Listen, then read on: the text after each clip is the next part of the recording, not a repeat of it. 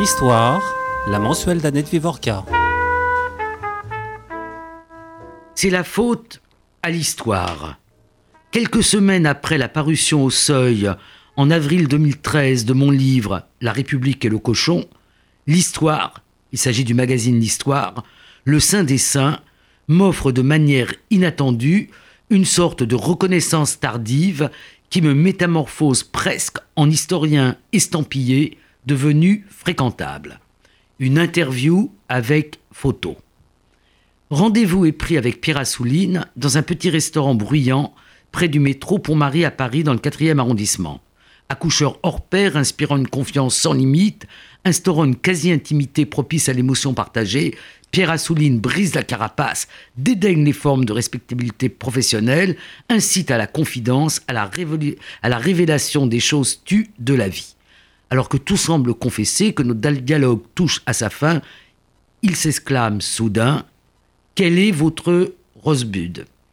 À l'instant même, je me souviens de ce mot mystérieux prononcé par Orson Welles dans Citizen Kane, qui résume le secret impénétrable de sa vie, je crois comprendre que Pierre Assouline me demande ce qui me tient, donne du sens à ma vie, me traverse à jamais, me cheville au corps. Ma réponse, inattendue à mes propres yeux, fut tout de suite Omex. Le chapitre Le retour à Omex ouvre l'ouvrage de Pierre Birnbaum. Pierre Birnbaum est né à Lourdes, ça ne s'invente pas, à une date sur laquelle on reviendra. Il est l'auteur d'une vingtaine d'ouvrages de sociologie politique et d'histoire, principalement sur l'État et ses grands serviteurs. Un titre s'est détaché en quelque sorte de son ouvrage, Les fous de la République, qui sont devenus pratiquement euh, une expression pour désigner euh, ces euh, juifs qui ont servi l'État avant 1940. Il est déjà venu au micro, à mon micro de RCJ. Avec plaisir, Pour parler de son livre sur Léon Blum, Léon Blum, un portrait. Et je pense qu'il y a quand même un lien entre ces deux ouvrages, qui est qu'il entrait avec ce livre un peu dans l'intime de Blum, puisqu'il prenait les femmes de Blum comme fil directeur euh, des évolutions euh, politiques de euh, son personnage. Mais là, c'est un livre personnel dont nous allons parler, La leçon de Vichy, titre général, sous-titre, Une histoire personnelle. Premier chapitre, Omex. Bon, vous y allez fort. en effet, Omex est au fond cœur de, de ce projet de retour euh, sur soi-même et sollicité un peu par l'injonction de Pierre Assouline, ce livre est une sorte de d'historicisation de, soi-même, c'est-à-dire d'histoire de soi-même. Et cette histoire de moi-même, elle débute très largement à Omex, puisque j'y ai été un enfant caché, un enfant juif caché. Et cette histoire, donc, dans ma carrière universitaire, euh, je n'en ai jamais dit un mot. Aucun de mes collègues euh, n'est au courant de cette dimension de ma vie. Donc euh, j'ai construit une carrière très neutre et froide d'un fonctionnaire de l'État respectueux des... Un grand universitaire. Eh enfin, n'exagérez pas, mais un universitaire respectueux des, de la vérité, de la science, des données empiriques, de la dimension quantitative, du positivisme, enfin j'ai construit une carrière très froide d'universitaire sérieux. Et euh, cette dimension propre, personnelle, évidemment, il n'était pas question d'en dire un mot, suivant les préceptes de mon vieux maître Émile Durkheim, euh, qui taisait tout ce qui était prénotion. Il faut éliminer les prénotions, disait-il, avant de travailler. Alors là, j'élimine pas les prénotions, mais le projet de ce livre, c'était d'essayer de, de, conserver cette, cette posture d'historien, c'est-à-dire de quelqu'un qui travaille sur du matériel empirique, indéniable par sa réalité, avec un questionnement personnel. Donc j'ai sollicité par Rassouline, je suis fait une sorte de retour à ma propre histoire, et je suis retourné à Omex, et j'ai je suis parti à la recherche de tout un ensemble d'archives, comme j'aurais pu le faire sur un bonhomme ou une bonne femme qui aurait vécu au XVIIe siècle, comme l'a fait euh, Alain Corbin avec Monsieur Panigot. Euh, mais au lieu, de au lieu que ce soit Monsieur Panigot, c'est moi-même. C'est-à-dire, je me suis pris pour objet de l'histoire. Et cela, je crois que ça ne s'est jamais fait. Crois qu'aucun historien de par le monde n'a eu cette idée-là de, se prendre soi-même comme un objet que l'on étudie avec non pas le détachement, l'émotion est là, mais une émotion relativement contenue et le, matériel qui est exposé est un matériel terrifiant puisque dans les archives, à mon grand étonnement, euh, je me trouve moi-même. Votre démarche est une démarche autobiographique, comme beaucoup d'entre nous ont envie de le faire arriver à une certaine période de, sa vie. Et d'ailleurs, vous parlez longuement de composition française euh, de Mona Ozouf, livre admirable. Mais vous avez raison, parce que je me suis beaucoup creusé la cervelle pour essayer de trouver quelqu'un qui aurait eu une démarche comparable. Eh bien, personne.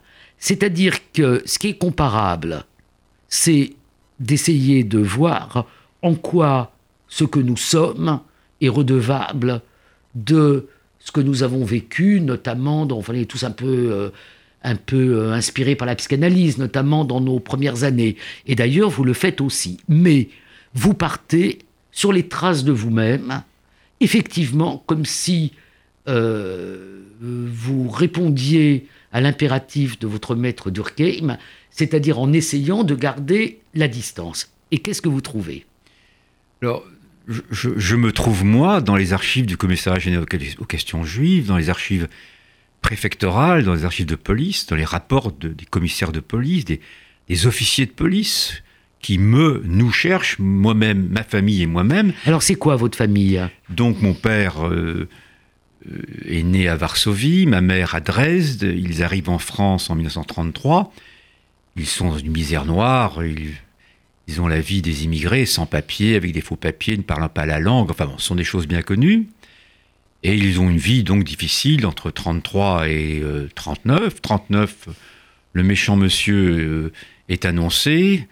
Et c'est là, au fond, je suis moi-même euh, enfanté, puisque pendant la drôle de guerre. Alors vous êtes né quand ben, Je suis né le 19 juillet 40, exactement. C'est une date. Ben oui, c'est une date, il faut vraiment le faire. Euh, exactement au moment de, peu après la naissance de, Vichy. Et quand on regarde de près les, les textes de Vichy, je suis né, ma naissance est encadrée le 17 juillet et le 22 juillet par les premiers textes qui éliminent ce qui est propre à l'histoire française, c'est-à-dire euh, le droit du sol. Dorénavant, pour être fonctionnaire de l'État, pour être membre de cabinet, il faut avoir un père déjà né français. Alors, donc, moi je vais naître français par déclaration, mais en fait cette mesure m'élimine de ce que je serai moi-même plus tard, c'est-à-dire un haut fonctionnaire de l'État, enfin un fonctionnaire de l'État, adorateur de cet État, et cet État au fond dès la, naissance m'élimine puisque mon père évidemment non seulement n'est pas français, mais il n'est pas né de père français. Vous êtes sûr que vous êtes vraiment français en 40, 41, 42 dans ces années-là? Parce que les archives ne disent pas ça tout le temps. Alors, il y a une grande ambiguïté dans les archives, mais les archives se trompent souvent. Mais j'ai vérifié avec notre collègue Claire Salle que je suis français de déclaration. Le texte est encore euh, en vigueur. Ce texte n'a pas été euh, abrogé. Mais euh, il se trouve qu'un grand nombre d'enfants cachés comme moi, nés français par déclaration, vont être néanmoins déportés par milliers, puisqu'ils vont être considérés comme non français. Et dans les archives que je trouve sur moi-même, et c'est assez bouleversant. Parfois, je suis déclaré français dans ces archives et parfois, je suis déclaré polonais. Donc, euh, il y a une sorte d'ambiguïté dans les rapports du commissariat général aux questions juives, dans les rapports de la préfecture, qui fait que euh, j'aurais très bien pu être déporté. J'étais déportable en réalité euh, de tous les points de vue. Alors, ces archives, elles permettent en fait de suivre. Enfin, il y a une sorte de confrontation que vous faites entre les archives et ma propre vos mémoire. Souvenirs, c'est ça, oui. Vos souvenirs de tout petit garçon, c'est bien évidemment des, des petits flashs, des impressions, mais aussi euh, les souvenirs des gens d'Omex. Est-ce que vous pouvez nous dire quelques mots sur les gens d'Omex? Alors, les gens d'Omex savent tous que nous sommes là, ma sœur et moi. Nous sommes cachés donc par un couple de paysans, Maria et Fabien. Le livre s'ouvre sur leurs photos. voilà, une très belle photo que j'ai trouvée moi-même. L'une d'entre elles a été prise par moi-même. Et Maria et Fabien euh, n'ont pas d'enfants. Euh, ma mère les rencontre sur le marché de Lourdes. Entre-temps, nous avons été cachés, ma sœur et moi-même, dans plusieurs hospices, dans plusieurs familles, trimballés à gauche, à droite, comme beaucoup d'enfants de cette, époque-là. Il ne s'agit pas d'entrer dans la tragédie. J'ai une vie tout à fait facile ensuite. Euh, elle n'a rien de tragique. Enfin, c'est une enfance un peu difficile pour entrer dans la vie. Et puis un jour, sur le marché, elle tombe sur ma mère, tombe sur euh, Félicie, la mère de Maria. Et puis voilà, la chose se fait, la confiance naît, et puis nous partons sur une carriole et nous arrivons donc dans la haute montagne, à Omex, et c'est là que nous passons euh, deux années de notre vie, ma sœur et moi. Et alors, les, souvenirs que j'ai pu avoir de ce, de, ce, séjour, en effet, à trois ans, quatre ans, on ne se souvient pas grand-chose vraiment, mais j'ai pu en effet les, en corréler la, la réalité par les, par les archives elles-mêmes, puisque je me souviens par exemple, où Maria me le disait en permanence, que un moment, les Allemands, euh, l'armée allemande entoure euh, le petit village. Qu'est-ce qu'ils cherchent Ils cherchent. Ils cherchent des juifs, ils cherchent des résistants. Euh, et donc, on sait même où sont les. Et Maria me disait toujours donc, un, soldat est rentré, il m'a. Il m'a soulevé du berceau, il a regardé s'il y avait des armes, il lui a demandé si j'étais son fils, et Maria lui a dit oui. Évidemment, c'est pas très tragique comme destin, mais on voit que là, les choses se passent quand même. Et j'ai pu vérifier dans les archives qu'en effet, j'ai pu vérifier où étaient les mitraillettes dans le village, où ils avaient été. Et à plusieurs reprises, j'ai pu faire cette espèce de vérification. Il y a une autre rafle. J'ai pu aussi voir à mon grand étonnement que le, lieu qui m'est le plus connu, finalement beaucoup plus que le quartier latin encore, je dirais, c'est le Boustu. C'est-à-dire que un, ce sont des champs qui se trouvent à environ 25 euh, minutes à pied, 20-25 minutes par des chemins très sinueux et très montagneux. Domex, où Maria et Fabien avait pendant très longtemps des champs et où j'ai joué toute ma prime enfance et plus tard dans mon adolescence, j'ai pu vérifier euh, que c'est le, le, dans, ce, dans, ce, lieu même qu'existait le plus grand euh, maquis recherché par les Allemands avec des avions, etc. Donc j'imagine ce petit garçon qui joue à trois ans dans ces champs et euh, ces champs étant eux-mêmes surveillés par, par des avions. Voilà. Donc en réalité, ce, qu'apporte ce livre, c'est cette espèce de confrontation entre mémoire et données objectives, enfin, et archives. Euh, il apporte aussi peut-être des, Et ce qui est étonnant, parce que vous vérifiez ce que j'ai moi-même vérifié dans mon travail, c'est que contrairement à ce qu'on dit, la mémoire est beaucoup plus fidèle qu'on ne le croit. C'est-à-dire que la mémoire donne des éléments euh, qu'on ne peut pas, mais donne, donne pas les clés de la compréhension de ces éléments. Par exemple, quand vous racontez la visite des Allemands, euh, il y a une mémoire de cette euh, visite, mais euh, les raisons de cette visite, ce qu'ils cherchent, ben on n'en sait rien. Mais de façon très étonnante, vos lambeaux de mémoire ou le récit que vous ont transmis les personnes qui se sont occupées de vous est quand même très fidèle. Il n'y a pas de gap entre les deux. C'est dur de le vérifier parce que le, la mémoire trahit l'histoire, vous le savez bien. La mémoire individuelle est subjective. Alors évidemment, il y a la mémoire personnelle de la famille qui raconte les mêmes événements. Et donc, longtemps après, dans le passé, on ne sait plus très bien ce qui relève d'un souvenir personnel, de la manière dont la famille euh, a sans cesse compté les mêmes histoires. Et vous faites allusion donc à un événement qui se produit tout à fait vers la fin de la guerre. Nous sommes fin 44. Donc les Allemands battent en retraite. Et mes parents nous ont repris, ma sœur et moi, parce qu'ils ne savent pas où, se cacher eux-mêmes. Et nous sommes nous avons quitté Omec, nous sommes près de Rabastin, c'est un petit village qui s'appelle Sénac, pas très loin de Tarbes, où je me suis rendu il n'y a pas longtemps, donc à nouveau, pour vérifier ma mémoire, justement. Et euh, j'y crois avoir retrouvé la, maison où nous étions, je crois, comment être certain. Et en effet, tout à fait à ce moment-là, donc euh, je me souviens de, des, camions euh, qui montent de la plaine à travers la vallée. Je crois entendre le bruit encore maintenant. Et les soldats entourent la ferme et euh, saisissent mon père, comme comme, maquis, maquis. et il y a des drames, il y a une femme qui se, qui se jette dans la ferme, enfin de la fenêtre. Et c'est en fait le la sorte de suicide de cette femme qui vous sauve. Certainement, c'est pas sûr. En tout cas, il avait, je pense, persuadé les Allemands. Euh, bah, ce qui nous sauve, c'est qu'il n'y avait, pas de, il n'y avait pas de soldats français, il n'y avait pas de miliciens. Le moindre milicien euh, euh, qui, qui aurait été là aurait, se serait aperçu tout de suite que nous étions juifs et il nous aurait, il nous aurait liquidés sur place. Qu'on liquidait sur place à l'époque dans les fossés. Enfin, il y a eu énormément de, d'assassinats de, juifs dans ces derniers jours immédiats. Quoi. On ne déportait pas. Alors, Laissez-moi ajouter un mot peut-être, c'est que vous pouvez ajouter euh, tout ce que vous voulez. Que, puisque nous en parlons déjà maintenant, c'est que un des fils directeurs de ce, de ce travail, c'est de retrouver au fond aussi le, le rôle de, des justes, puisqu'il y a tout un long développement dans ce, dans ce livre. Il y a un chapitre qui s'appelle. Il y a tout un chapitre sur les justes, qui, est, qui, est, à la fois une analyse quantitative, sociologique, historique des justes. Mais on, on voit très bien comment Maria et Fabien coïncide parfaitement avec les statistiques sur les justes. Ce sont des, petites gens, sont des petites gens vivant dans des villages les plus reculés, donc appartenant à la dimension la plus rurale.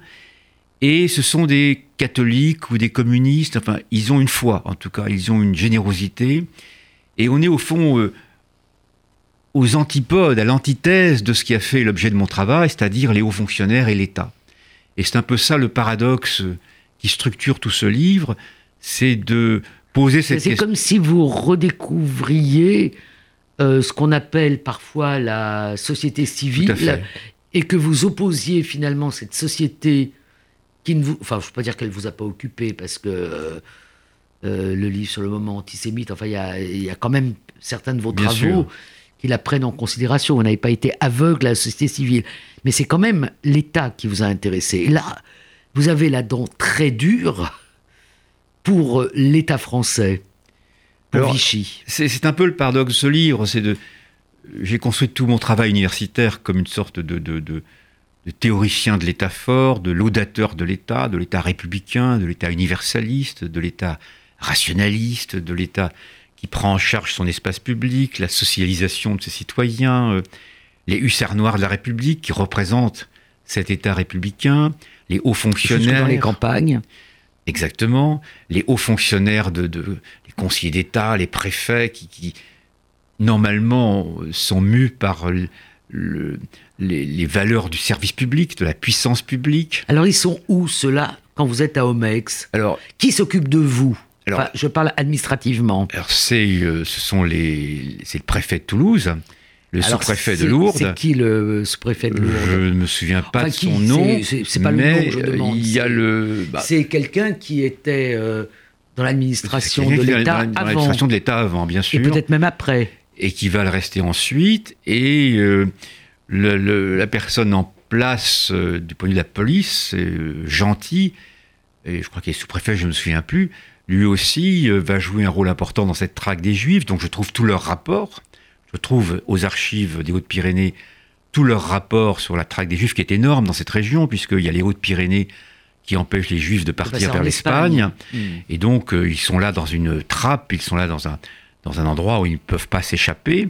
Donc, il y a énormément, il y a plusieurs milliers de Juifs qui sont là, prisonniers, et qui ne peuvent pas s'échapper. Et euh, la police de Vichy est extrêmement bien faite, et les rapports sont extrêmement impressionnants de, la manière dont cette traque est, menée.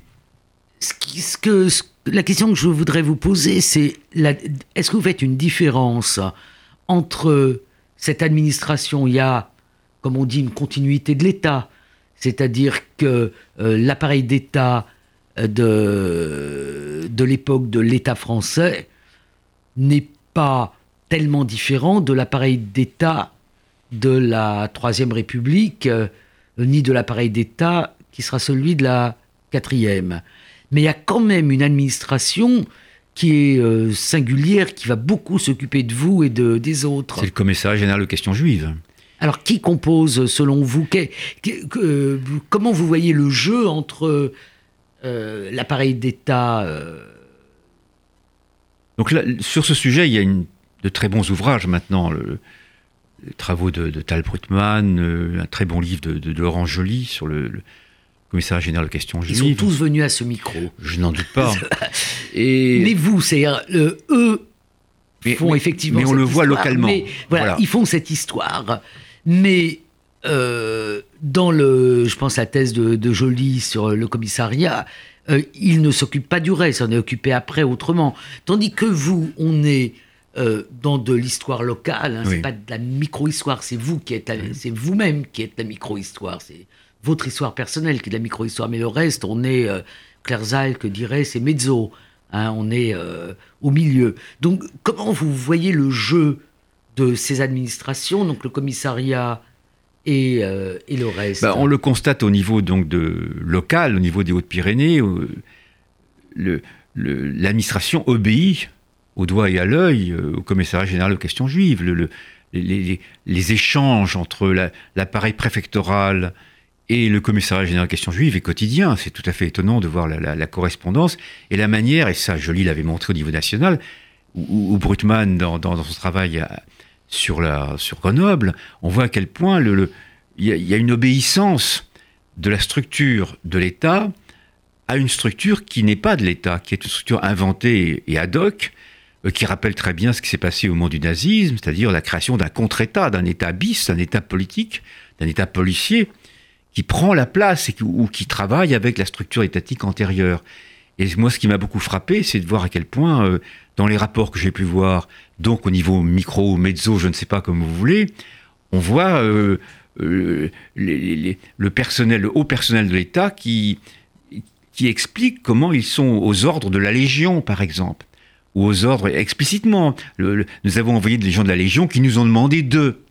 Euh, euh, on voit des, ra- des rapports qui, qui explicitent à quel point la, subordination de l'État républicain, du grand État qui a été républicain, à une bande d'extrême droite qui a pris la place, qui a pris le pouvoir au commissariat général des questions juives, accompagné de membres du Conseil d'État, parce qu'il faut bien voir quand même que ce fameux commissariat, il est pris, il est, il est dirigé à la fois par des fous de l'extrême droite euh, traditionnelle et par des gens du Conseil d'État. C'est tout à fait incroyable, c'est saisissant et c'est totalement inacceptable que des, des conseillers d'État travaillent main dans la main avec des fous d'extrême droite.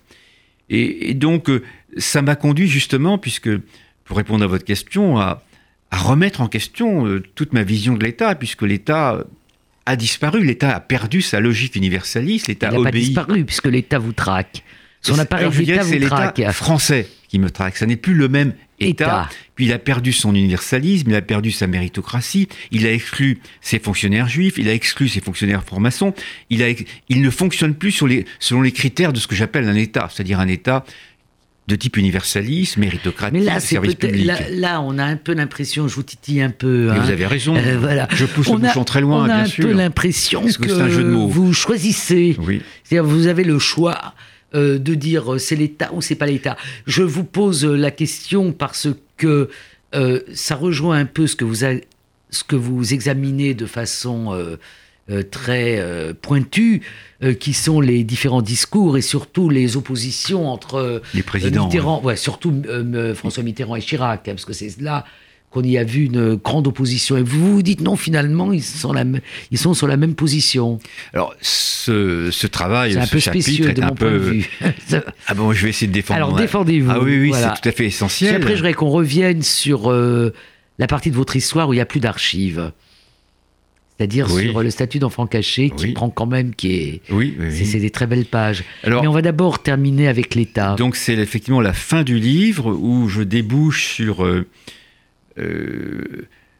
qu'est-ce que la théorie de l'État dans la manière dont les différents présidents de la République ont abordé ce thème? Et je commence avec Vincent Auriol, je ne sais pas si vous avez regardé. Absolument. Ça va, Qui avait inauguré le Voilà. monument de la synagogue de la tout à Victoire. fait, mais qui n'a rien dit sur. Mais qui n'a voilà. rien dit. Voilà. Donc ça va de Vincent Auriol à Giscard d'Estaing et ça va jusqu'au président Macron. Ouais. Je crois que c'est un chapitre euh, relativement inédit par son par sa Inédit, très intéressant et qui, qui donne envie d'en discuter. Bon. voilà. Alors, euh, la grande opposition, c'est celle à laquelle vous venez de faire allusion, c'est entre Mitterrand et, et Chirac. Et la prise de position du président Mitterrand a soulevé euh, le- la colère euh, de milieux juifs. euh, euh, et il me semble qu'on n'a pas lu exactement ce qu'il disait. C'est-à-dire, que dit Mitterrand? Il dit la République, elle n'y est pour rien. Il a raison.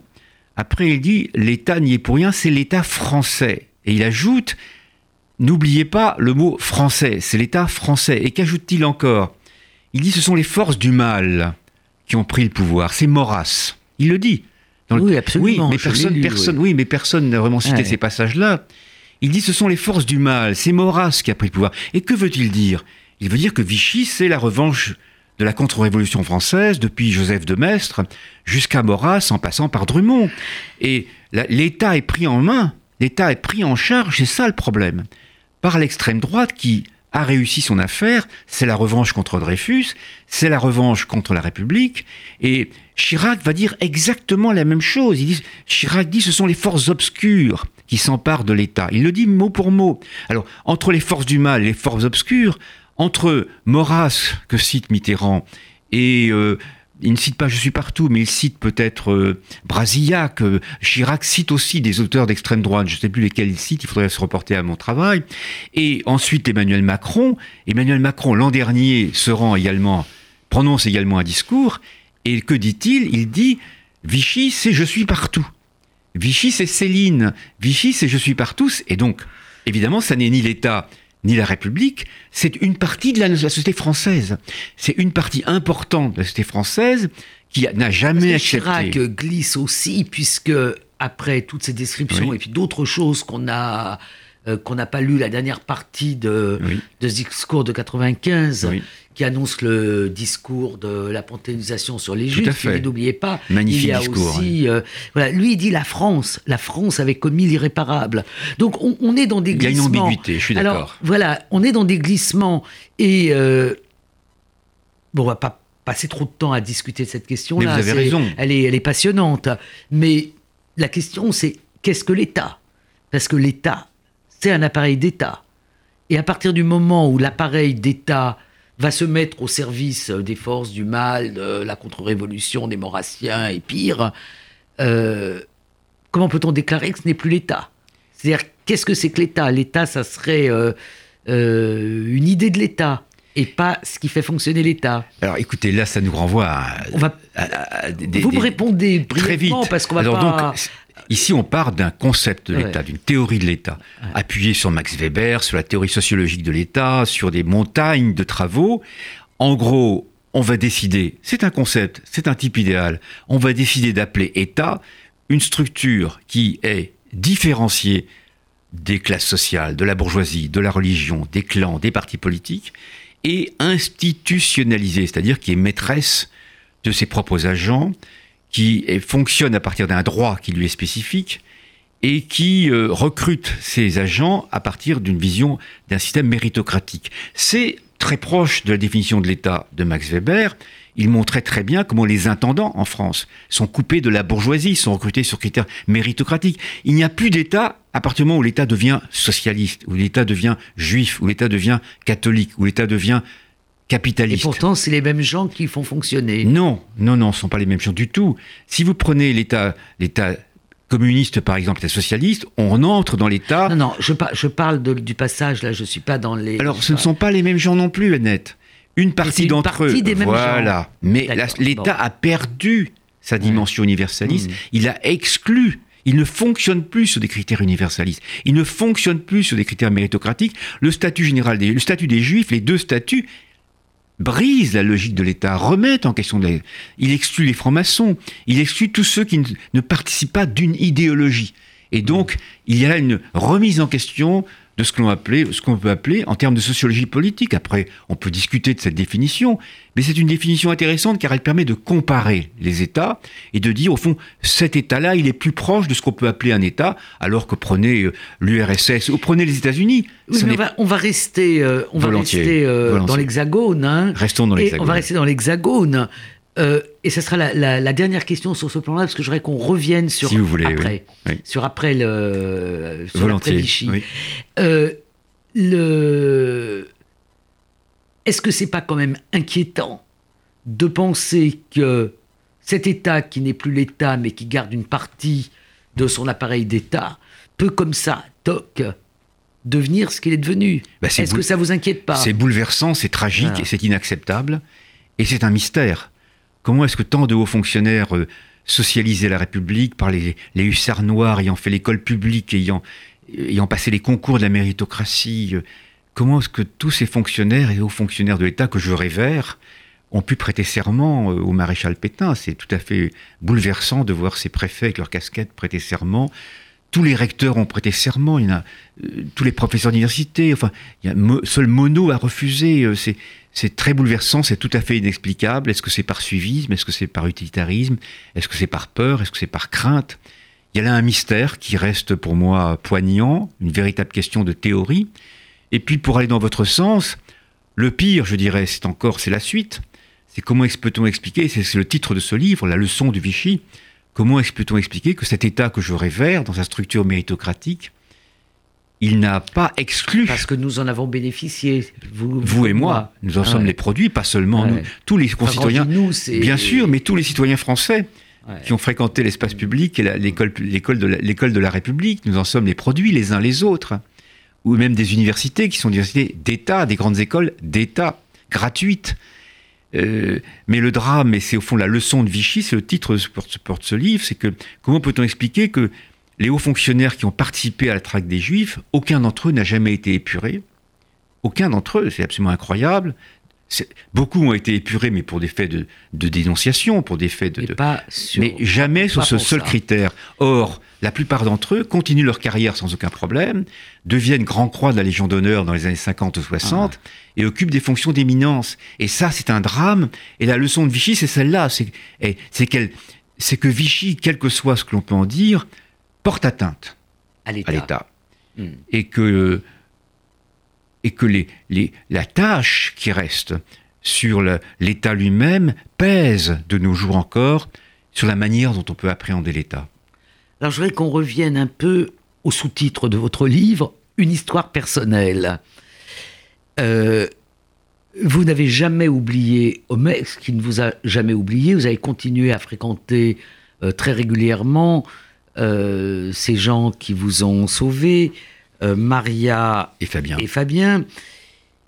Et en même temps, vous allez votre petit bonhomme ou grand bonhomme de chemin en n'ayant jamais l'idée que vous êtes, je mets des guillemets, un enfant caché, puisque ce terme s'est popularisé que dans les années 90.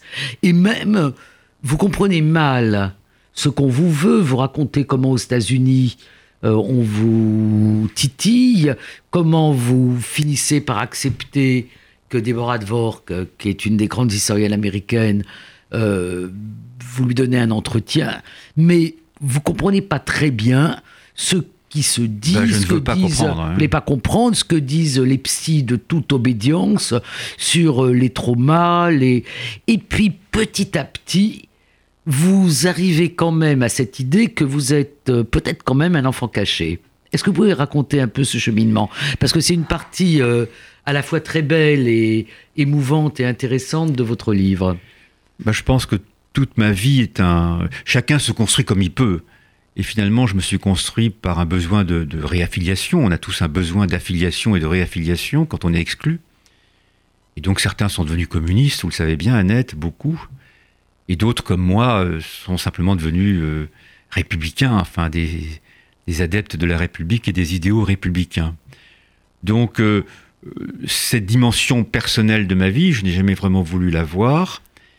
Et de manière tout à fait incroyable, j'ai rencontré moi-même personnellement les, vedettes de, la, psychanalyse des enfants, cachés.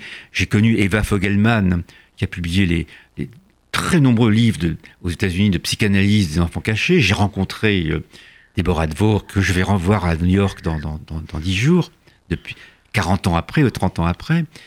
J'ai rencontré bien sûr euh, Régine Weintrater, qui a publié sur ces thèmes-là aussi, et qui m'ont parlé, toutes les trois, euh, de leurs travaux sur les enfants cachés, mais j'ai jamais écouté. J'ai jamais voulu écouter, et en tout cas, je me suis jamais senti concerné.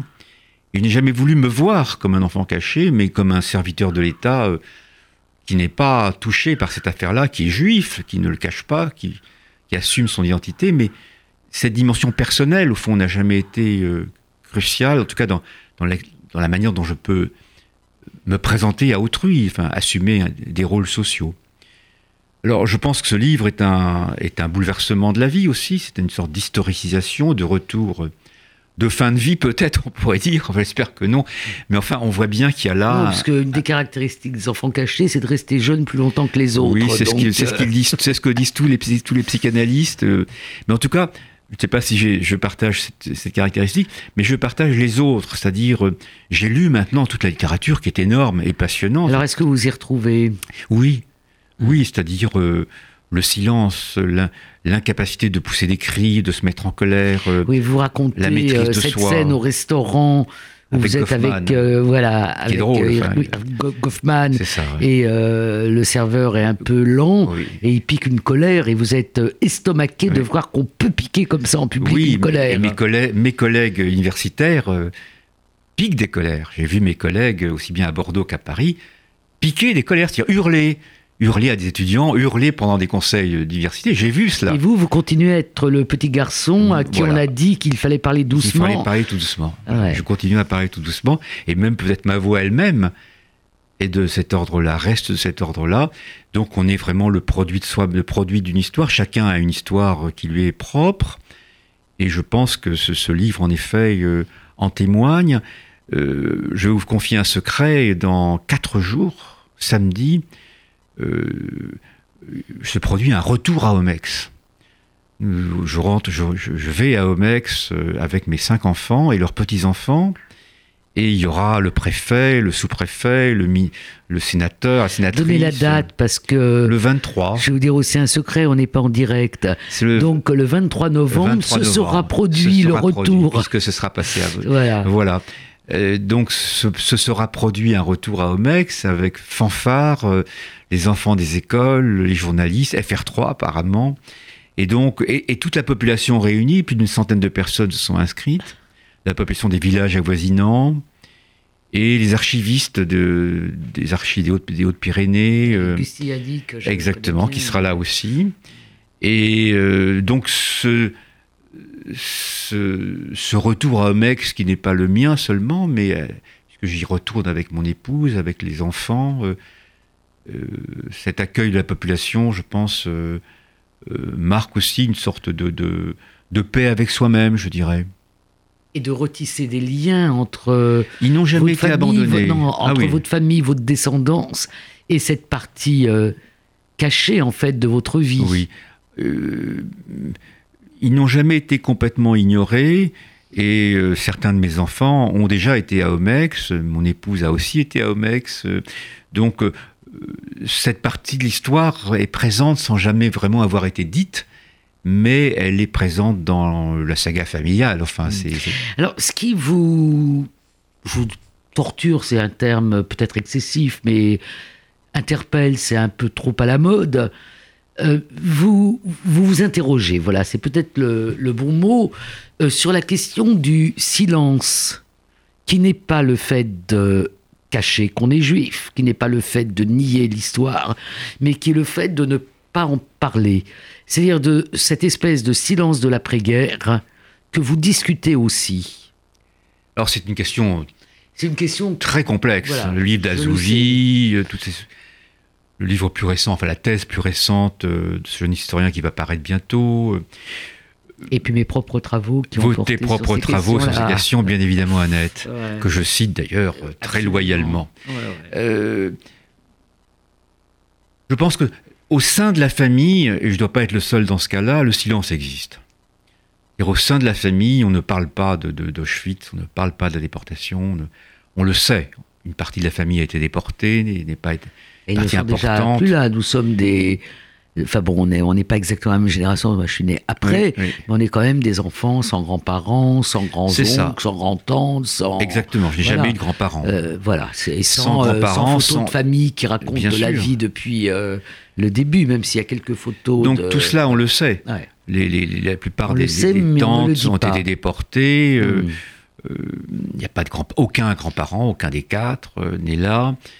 Euh, on le sait, mais on n'en parle pas, ça n'est pas au cœur de la vie. Je pense que la vie est faite d'une volonté de reconstruction de quelque chose, à la fois de la cellule familiale et puis de, du retour à la vie, c'est-à-dire euh, on est là, euh, vivons et, construisons et, avançons.